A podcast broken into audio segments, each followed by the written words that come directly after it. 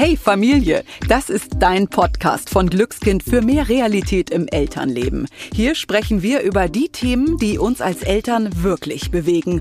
Ungeschminkt und informativ. Mainstream oder bla bla gibt es bei uns nicht. Dafür wertvolle Tipps, tolle Persönlichkeiten und ganz besondere Geschichten. Wir sind Kerstin Lücking, Hebamme und siebenfache Mutter. Ich weiß also, wie es laufen kann oder auch mal nicht und Dorothea Hinden, TV-Journalistin und zweifache Mama. Die, die nach einer Antwort immer noch eine weitere Frage hat.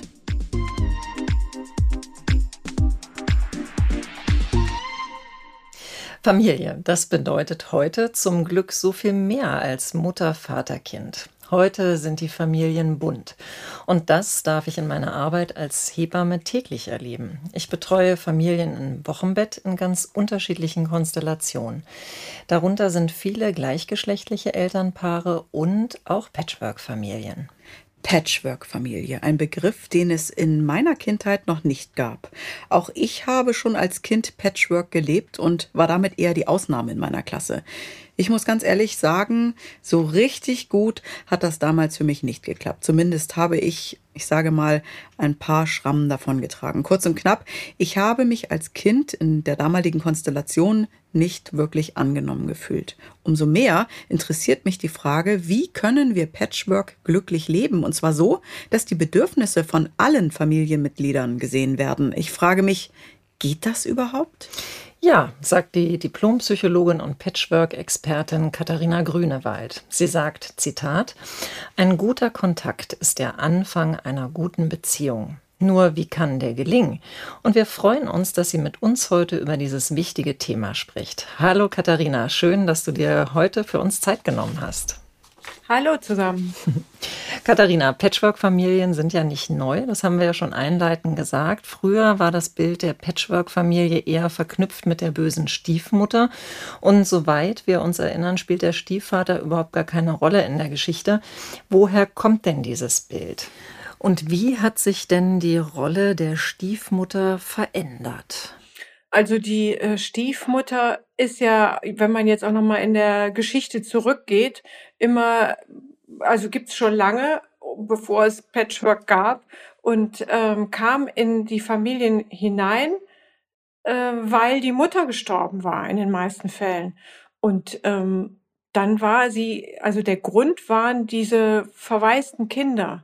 Heutzutage ist eine Stiefmutter aber nicht ähm, dazu da, unbedingt diese Kinder zu versorgen, sondern kommt in die Familie hinein, weil sie den Mann liebt, den Vater.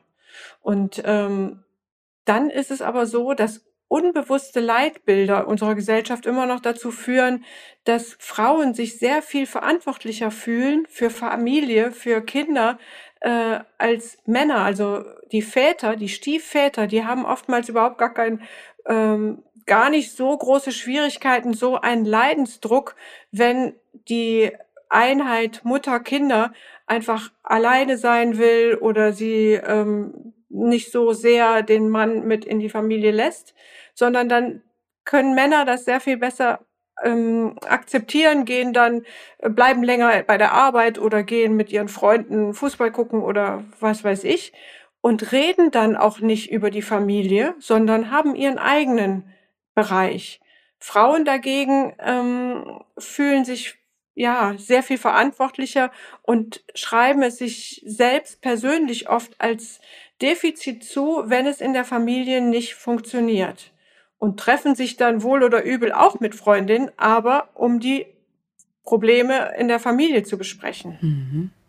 Und wie kam dann dieses Bild genau der bösen Stiefmutter sozusagen in unsere Köpfe? Wir kennen alle das äh, Bild der bösen Stiefmutter von, ähm, aus den Märchen. Und da äh, gibt es ja ganz viele Gestalten. Und ich arbeite viel mit den Märchen. Die Frauen, die mir gegenüber sitzen, sind ja oftmals Stiefmutter. Sie kommen mir aber eigentlich eher vor wie jetzt zum Beispiel Aschenputtel, also die, die die Leidtragende ist. Und ähm, tatsächlich hängt das auch zusammen. Also viele Stiefmütter treten ja an und wollen mit bestem Wissen und Gewissen es so richtig machen, um überhaupt gar nicht erst in diese Falle zu tappen, diese Stiefmutterfalle. Und genau das, wenn man es so richtig machen will und gut und dann vielleicht prophylaktisch überlegt, wie muss ich das denn alles gestalten? Wie äh, da ich weiß vielleicht als da neu dazugekommene Frau, mein Partner hat einen zehn Jahre alten Sohn und dann weiß ich vielleicht, okay, zehnjährige Jungs spielen gerne Fußball und essen gerne Pizza. Also strenge ich mich an mhm. und mache die beste Pizza mit frischen Biotomaten und so weiter und spiele vielleicht auch sogar Fußball. Aber was dann fehlt, ist genau der Kontakt, also dass ich mich mit meinen Bedürfnissen und Interessen mitnehme, sondern es versuche so gut für den anderen zu machen, dass ich unbewusst aber eine Gegenleistung erwarte. Mhm. Und das ist eigentlich die Gefahr, weil die Kinder werden jetzt nicht wirklich Danke sagen, wertschätzend sein und sagen, wir haben die ganze Zeit auf dich gewartet, sondern im Gegenteil, die sind ja in ganz anderen Nöten, Loyalitätskonflikte und so weiter. Und ähm, dann kann es sein, dass mir die frischen Biotomaten um die Ohren fliegen. Und dann bin ich als Stiefmutter in der Lage, Mensch, das ist doch gemein. Ich streng mich so an und dann kriege ich das als Dankeschön und vielleicht sogar auch von meinem Partner, der obwohl die Kinder so unverschämt sind und ich mich so angestrengt habe, er seine Kinder hochhebt und mit denen spielt, anstatt mich äh, jetzt tröstend äh, auf den Schoß zu nehmen. Okay, bevor wir weiter ins Thema einsteigen, lasst uns doch nochmal die Begrifflichkeiten klären. Ähm, was heißt Patchwork denn genau? Jetzt erstmal zur Definition. Wann ist man vielleicht eine Patchwork-Familie? Da habe ich eine ganz einfache Definition eigentlich. Man lebt dann Patch oder ist dann eine Patchwork-Familie, wenn einer von beiden mindestens Kinder mitbringt, also Kinder aus einer vorherigen Beziehung. Mhm. Und dann ist es ganz egal, wie alt die Kinder sind, ob man zusammen wohnt, ob man verheiratet ist und so weiter, äh, sondern es ist psychologisch gesehen die Konstruktion die entscheidende, dass ich eine Liebesbeziehung habe, in der Kinder einer vorherigen Beziehung eine Rolle spielen. Katharina, ähm, eine Patchwork-Familie ähm, durchlebt ja verschiedene Phasen. Und ähm, du hast es relativ gut zusammengefasst. Erzähl doch mal was zur Phase Nummer eins, nämlich dem Schnuppern und Kennenlernen. Das sind jetzt so Entwicklungsphasen einer Patchwork-Familie, wie man quasi von einer Trennungsfamilie die, die man ja zwangsläufig ist nach einer Trennung, wieder zu, zu einer Selbstverständlichkeit in den familiären Beziehungen kommt. Die erste ist natürlich Kennenlernen und ähm, Schnuppern. Äh, das heißt, ich bin äh, jetzt auch mit meinem Kind vielleicht äh, zusammen als Mutter oder Vater und wir haben diese alte Familieneinheit bestenfalls sehr gut auseinander differenziert. Das heißt, es gibt jetzt ähm, nicht mehr Vater, Mutter, Kind, sondern es gibt Vater, Kind, Mutter, Kind und Vater, Mutter Einheit, nämlich die Elterneinheit, die bleibt ja bestehen. Und wenn ich jetzt in einer Mutter-Kind oder in einer Vater-Kind-Einheit bin, dann kommt ja jetzt in dieser ersten Phase ein neuer Partner oder eine neue Partnerin dazu. Und dann geht es darum, erstmal diese, äh, diese Einheit zu beobachten, sich heranzutasten, wie, wie ist der Vater mit den Kindern, ähm, welche Sicherheitsanker brauchen die da, was sind es für Muster, die da stattfinden, welche Selbstverständlichkeiten ähm, existieren da. Selbstverständlichkeiten sind so Angewohnheiten, die natürlich nicht im Vorfeld expliziert werden. Und genauso in dieser Phase geht es natürlich darum, dass das Kind eine Möglichkeit hat, äh, das neue Liebespaar kennenzulernen. Also sich da anzunähern und zu gucken, ach, das ist die Frau. Manchmal werden ja auch beim Kind da sehr viel Ängste wieder belebt äh, nach dem Motto, Papa hat jetzt Mama ausgetauscht. Und dann stellt sich direkt die Frage, tauscht er jetzt mich auch aus? Kriegt er ein neues Kind oder hat die vielleicht auch Kinder, die herhalten?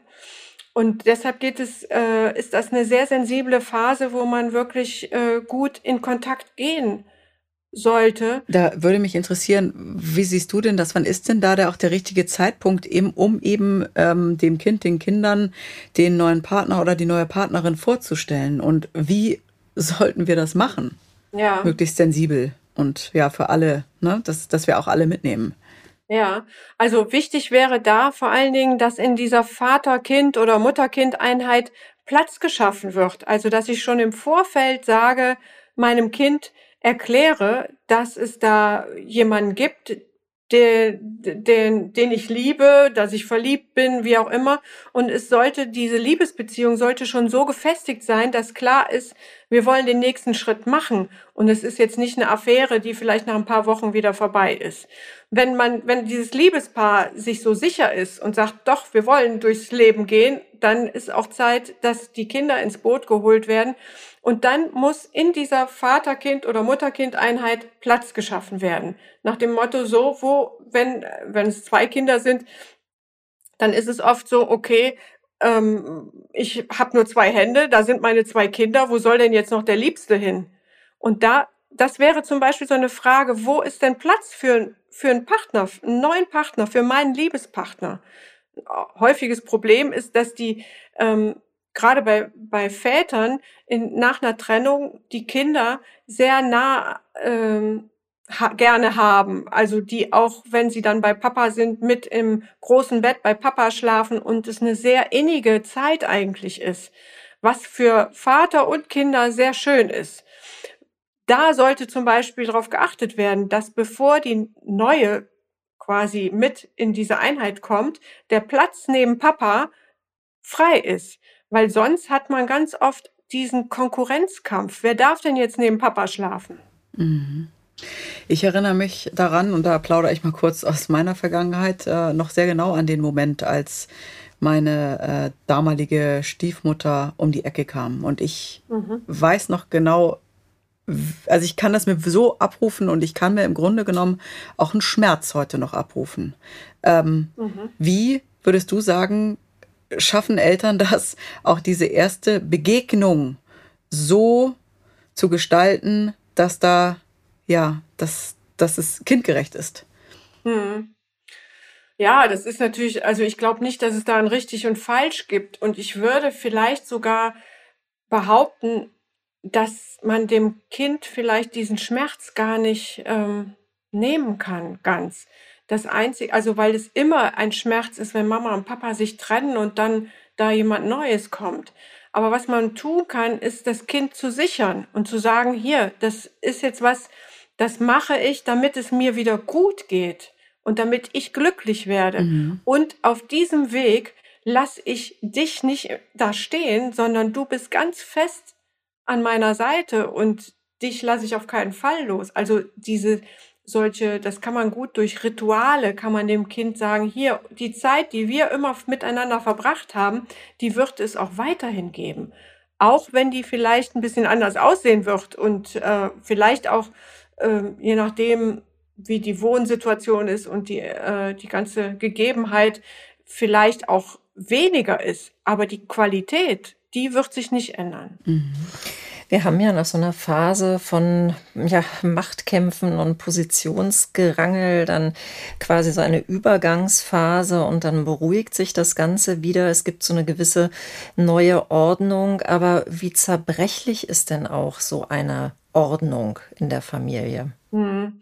Also diese, diese zweite Phase, Machtkämpfe und Positionsgerangel, das ist eine, die wünschen sich ganz viele Familien, dass man sie gerne überspringt mhm. oder so locker übergeht, wie jetzt das vielleicht auch ein Versuch war von dir. Aber ähm, genau das funktioniert nicht. Da muss jede Familie durch. Und man kann schon eher sagen, ähm, okay, das ist, das ist wirklich die Phase, wo die meisten Familien vielleicht auch wieder zerbrechen, ja. weil mhm. mehr mhm. als die Hälfte der Patchwork-Familie, äh, der Paare mit Kindern ähm, äh, trennt sich wieder als Paare Ach, so ohne viele. Kinder. Ja. Mhm. Und das liegt genau daran, weil es so ein ähm, Positionsgerangel gibt und da versuche ich immer, das ist natürlich auch mit ein Hauptthema in meiner Praxis, wie man das Ganze sichert. Also nach dem Motto, wenn es schon diese Kämpfe geben muss, wie kann man dann dafür sorgen, dass es möglichst ähm, ja so zugeht, dass niemand da die heftigsten Verletzungen von äh, ähm, mit mhm. rausträgt. Und ähm, dann, wenn das langsam quasi abebbt, dann ist es eine, äh, dann kommt man in die dritte Phase, wo es sich beruhigt, wo es sehr zerbrechlich ist und wo man wieder so ein bisschen sich herantasten muss. Dann ist man allerdings auch schon in der Phase, wo was Neues entsteht, also eigene Muster, mhm. eigene neue Rituale, die natürlich am Anfang sehr zerbrechlich sind, aber dann mit mehr Vertrauen auch zu Selbstverständlichkeiten wieder werden können. Wie ist denn so als Beispiel so ein Ritual in der Phase 3? Wie, wie könnte das aussehen, wenn eine Patchwork-Familie ein neues Ritual hat? Was meinst du genau damit? Also ein wichtiges Ritual, was ich allen Familien empfehle, ist das der Familienkonferenz oder der Familienrunden, dass man ein Kommunikationsritual hat, wo man ohne Druck, ohne Bewertung und vor allen Dingen den, ohne den anderen abzuwerten, sagen darf, wie es einem geht und verstanden wird. Und das ist jetzt nicht so ein sehr lösungsorientiertes Ritual, wie viele es sich wünschen, sondern die Lösung liegt darin, dass man es erzählen darf, dass mhm. man ausdrücken darf, wie es einem geht. Mhm. Und das ist eigentlich mit so ein, so ein fundamentales Ritual, ähm, wo man einfach immer mehr Raum schafft für meine Traurigkeit, für meinen Schmerz, vielleicht auch für meinen Wut, für meine Wut, ohne dass jemand sagt, aber damit verletzt du das und das und das geht nicht, wir müssen alle glücklich sein. Mhm. Okay. Katharina, du sprichst ja noch von einer vierten Phase, nämlich der Phase der Etablierung. Was heißt das? Ja, das ist äh, das, was ich schon angesprochen habe, diese Familien-Selbstverständlichkeiten, die jede Familie kennt. Also ich meine, ein klassisches Beispiel ist es, äh, wie geht man mit Grenzen um oder mit Türen, die zu oder offen sind. Also mhm. es gibt die typischen Familien, die immer die Türen zu haben, äh, der Zimmer äh, im Badezimmer vielleicht noch abschließen und da sehr auf Grenzen bedacht sind. Es gibt aber genauso die typischen Familien, wo alle Türen auf sind. Und das sind aber Familien Selbstverständlichkeiten, die man gar nicht so bewusst hat und natürlich auch nicht beim Kennenlernen direkt äußert. Übrigens bei uns, wir sitzen immer alleine äh, im Badezimmer und da darf niemand reinkommen, sondern es ist so, dass sich das erst im Konflikt zeigt. Und durch diese Konflikte werden diese Selbstverständlichkeiten aufgebrochen und dann kann es sein, dass, äh, dass sozusagen in dieser vierten Phase sich neue entwickelt haben. Also dass man weiß, okay, wir sind einfach eine Familie, wir machen, äh, also die einen äh, machen es so, die anderen so. Also oder wir, wir werden, ähm, bei uns fragt man, ähm, wenn man sich was vom anderen nimmt, wie auch immer. Es sind so wie in allen anderen Familien auch, nur in einer klassisch oder organisch gewachsenen Familie macht man sich das nicht bewusst und redet nicht drüber. Mhm. Und genau dieser Prozess, der ist in Patchwork-Familien einfach nötig, weil sich diese Unbewussten ja schon gebildet haben. Also kann ich mir das so vorstellen, wenn es in Phase 2 sozusagen noch gewisse Macht, ich nenne es mal Machtkämpfe oder dieses, wie du es nanntest, Machtgerangel mhm. gab, um gewisse Dinge, wie zum Beispiel, keine Ahnung, nach äh, 21 Uhr wird der Fernseher ausgemacht oder so, mhm. dass das in Phase 4 diese Regel irgendwie anerkannt ist und jeder damit leben kann, wie die Regeln geschaffen wurden, welche Regeln es gibt und im Grunde genommen, wenn diese Phasen gut verlaufen, auch in Phase 4 wir sagen können, wir akzeptieren den anderen genauso, wie er ist und was er braucht? Genau, das wäre eigentlich äh, optimal, ne? wenn man den anderen mit seinen Macken, vielleicht gibt es da den Stiefvater, der sehr äh, viel Wert auf seine ähm, Anlage legt und ich darf da nicht ran und dann ist das einfach so. Mhm. Ne? Obwohl mein Vater immer sagt, ne, in der, an dem anderen Teil, äh, ich darf seine Boxen und was weiß ich alles mitnutzen, aber es gibt unterschiedliche Menschen, unterschiedliche Selbstverständlichkeiten. Und das akzeptiere ich so. Und das gibt wiederum auch den Kindern, also mir selber als Kind, die Freiheit, dass ich auch so sein darf, wie ich nun mal bin. Ein mhm. bisschen mhm. verquer vielleicht und äh, in manchen Dingen gut, in anderen nicht so und so weiter.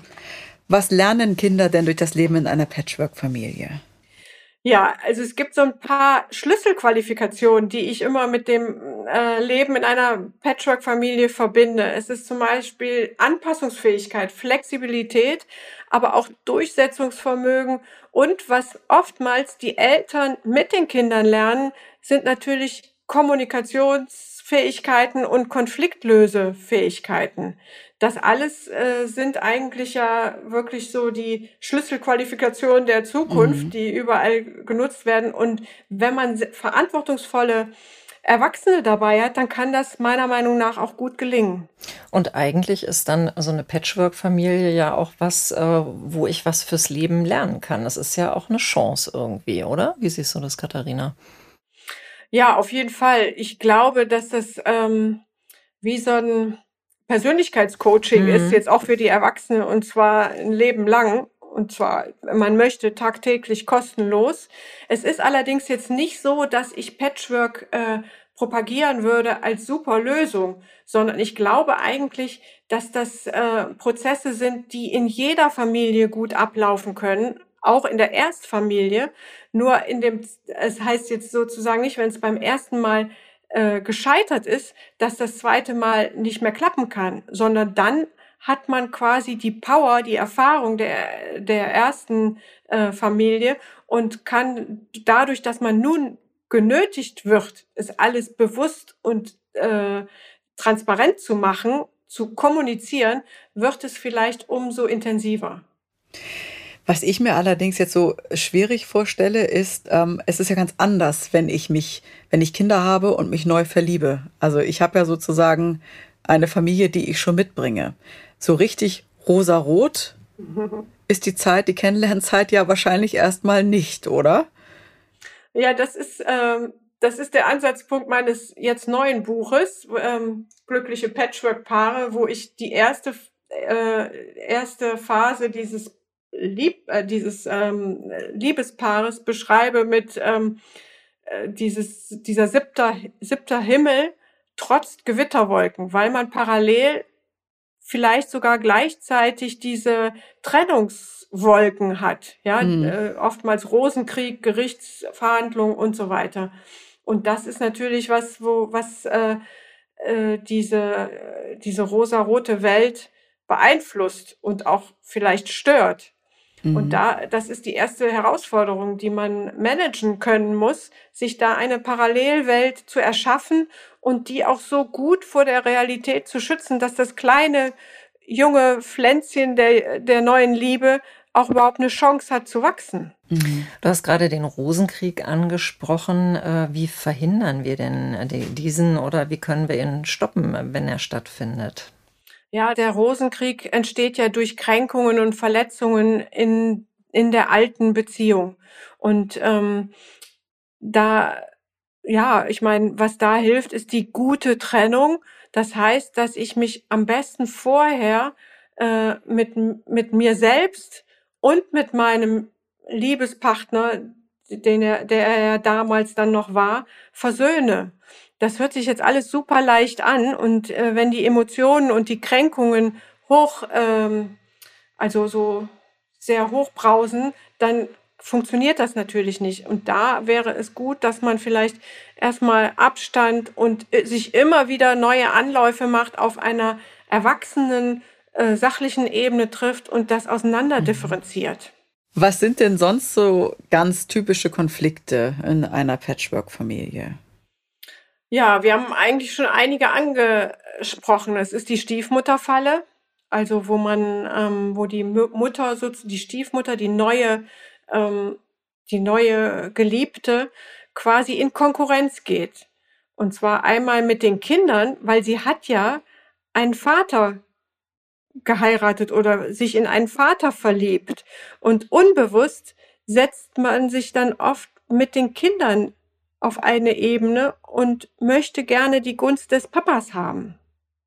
Das ist jetzt was, was natürlich unbewusst abläuft und jeder weiß, ich bin die Erwachsene und äh, das sind die Kinder. Nur genau dieses macht es so schwierig. Mhm. Ja. Und die andere Falle ist die Mütterfalle, wenn ich nämlich mit der Mutter in der Kinder in Konkurrenz gehe und da ähm, quasi um den Status der besseren Mutter konkurriere. Mhm. Katharina, dürfen Stiefeltern eigentlich mitentscheiden oder beziehungsweise miterziehen? Ich stelle mir das auch sehr schwer vor, gerade wenn man so als äh, Stiefmutter oder Vater so Sätze an den Kopf geknallt kriegt, du bist nicht mein Vater, du hast mir gar nichts zu sagen. Mhm. Wie verhält sich denn damit? Ja, ähm, diese Sätze sind ja, muss man ja erstmal sagen, die entsprechen ja komplett der Wahrheit. Also da treffen die Kinder ja immer genau den richtigen Punkt. Es ist natürlich nicht, ähm, nicht schön, das zu erfahren. Und gleichzeitig ist es so, dass die Kinder damit anzeigen, okay, ich, du hast dir noch nicht die Erziehungsberechtigung verdient. Also entweder ist unsere Verbindung nicht so, dass du dir erlauben könntest, so mit mir umzuspringen, oder aber ich bin noch so mit Mama oder Papa verbunden, dass ich nicht dich akzeptieren kann als weitere Elternperson. Mhm. Und das ist was, ähm, da würde ich sagen, dass das äh, bedarf immer eines Prozesses, wo man äh, selbst reflektiert und sagt, okay, ich, ähm, ich will, ich, ich gehe zurück von dem Anspruch, das Kind zu erziehen. Nur was ja möglich sein muss, was man mit jedem anderen Menschen auch machen würde, wäre, dass ich meine eigenen Grenzen aufzeige.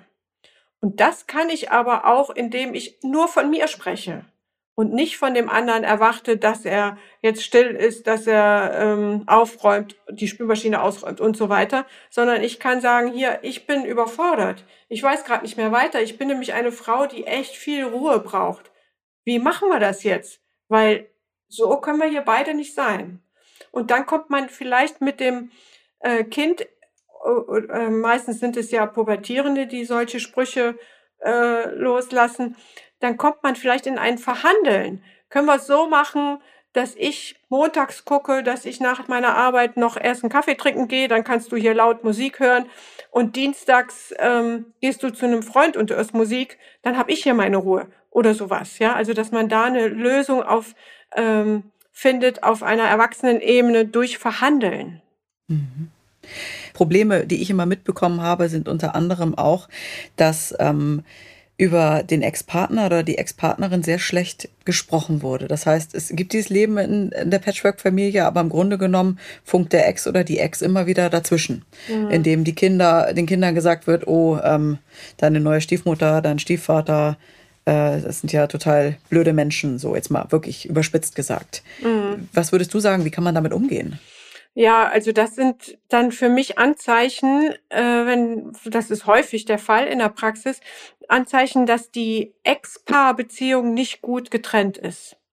Also dass die ehemalige Liebesbeziehung nicht gut transformiert worden ist in eine Elternbeziehung. Und ähm, dass dann sozusagen alle Kränkungen und ähm, Vorwürfe und so weiter, die laufen dann übers Kind, weil sie nicht zwischen den Ex-Liebespartnern geklärt werden können.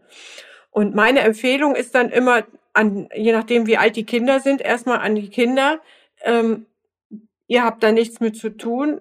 Sag Mama, sag Papa, dass sie das miteinander klären sollen und ich bin raus. Das ist ein gesundes Verhalten für Kinder. Und ähm, die Erwachsenen, die äh, da Hilfe suchen, das ist oftmals nochmal ein schmerzlicher Prozess rein in die Ex-Beziehung und da versuchen, das zu klären. Mhm. Woran merken wir denn am Ende, ob es den Kindern gut geht in dieser neuen Konstellation? Ja, das ist äh, ähm, eine gute Frage, weil viele Eltern meinen, wenn die Kinder ähm, glücklich sind, also eigentlich nicht nicht, ähm, nicht oft weinen, nicht oft wütend sind, sondern nur lachen und äh, pflegeleicht sind, dass dann ja alles gut ist.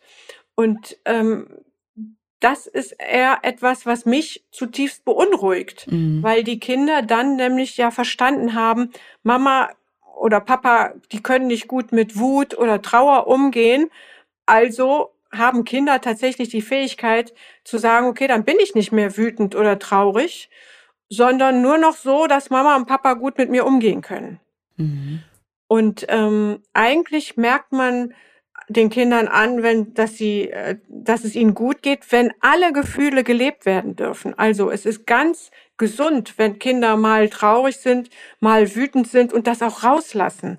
Und wenn da in der Familie Platz für ist, also ein Raum sein darf, ohne dass man direkt ins Agieren kommen muss, sondern einfach mal man mal traurig sein darf, vielleicht auch dann andere mitfühlen oder dass man mal wütend sein darf und mal ähm, irgendwo vortreten darf oder sowas. Das ist eher ein gesundes Zeichen. Mhm.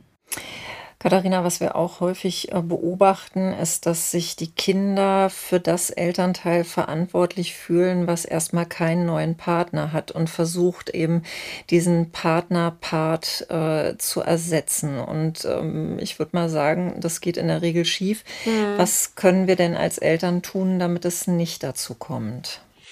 Ja, das ist ähm, genau, das ist häufig ein Problem, wenn die Kinder sich zu verantwortlich fühlen, weil es Papa nicht gut geht, weil er alleine ist, weil er äh, vielleicht immer noch traurig ist oder weil Mama äh, nicht gut alleine sein kann, wenn man bei der neuen Familie vom Papa ist.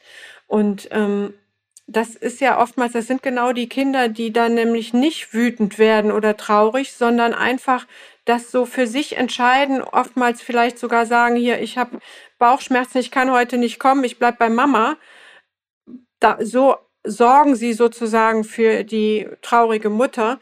Und da hilft oftmals, dass man in diesen Familienrunden vielleicht einen Stuhl dazusetzt für das abwesende Elternteil und dessen Position mit äh, berücksichtigt. Also wenn man zum Beispiel einen, einen Urlaub plant, es soll, das hatte ich jetzt letztens über Weihnachten und Silvester, sollte es nach ähm, in Skiurlaub gehen.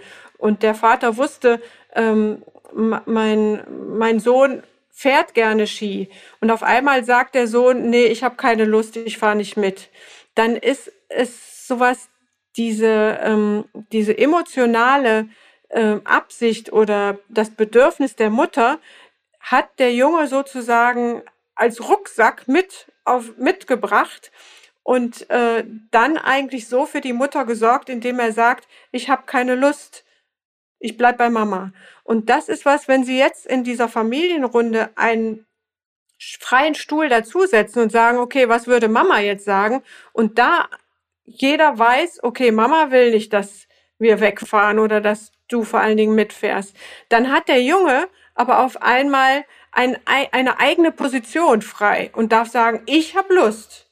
Und dann könnte der Vater sagen, okay, um Mama kümmere ich mich.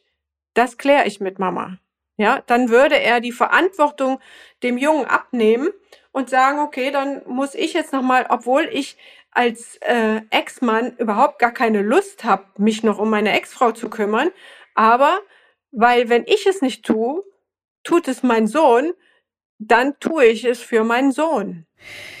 Wir haben ja jetzt schon viel auch über die Stiefmutter gesprochen. Was mich insgesamt rund um das Thema Stiefeltern noch interessieren würde, ist, wie lieben Stiefeltern? Lieben sie anders? Lieben sie teilweise gar nicht? Was kannst du da aus deiner Praxis erzählen? Ja, es ist oftmals der Fall, dass der Anspruch ja besteht, dass ich meine Bonuskinder oder Stiefkinder oder Beutekinder, wie auch immer sie genannt werden, so lieben muss wie meine eigenen. Das geht aber nicht, weil es sind nicht die eigenen. Es sind, jetzt mal zugespitzt gesagt, fremde Kinder. Und insofern kann sich eine Liebe da entwickeln, aber sie ist nicht per se da. Die Beziehung muss genauso wachsen wie jede andere, äh, bei jedem anderen Menschen, den ich neu kennenlerne. Und das ist oftmals ein Streitpunkt auch in dem Liebespaar, weil man hat ja ein Elternteil, was diese Kinder liebt, weil es die eigenen sind. Und das Stiefelternteil ist erstmal eine Fremde, auch für die Kinder. Die Kinder lieben ja genauso wenig dieses mhm. Elternteil. Und deswegen müssen sie ja auch nicht Mama oder Papa sagen, oder? Genau. Aber wenn wir jetzt schon äh, dabei sind, ähm, also du hast ja gesagt, ne, ich muss diese Kinder nicht lieben, ähm, äh, aber wie ist es denn, wenn die in so einer Geschwister- oder neuen Geschwisterkonstellation sind? Also müssen die Kinder Geschwister werden oder können die sich auch aus dem Weg gehen? Ähm, ja, beides. Also es gibt ja viele Geschwister in klassischen Familien, die sich auch aus dem Weg gehen. Mhm. So. Und ähm, das hängt sehr stark mit dem, mit der Führung der Geschwisterschar durch die Erwachsenen ab.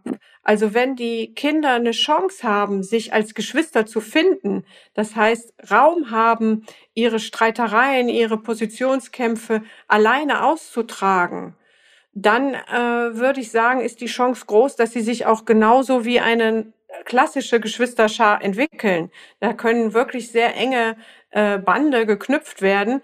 Und es kann auch sein, dass man sagt, okay, ähm, wir, wir gehören irgendwie zusammen, aber wir gehen jeder, jeder geht seiner Wege.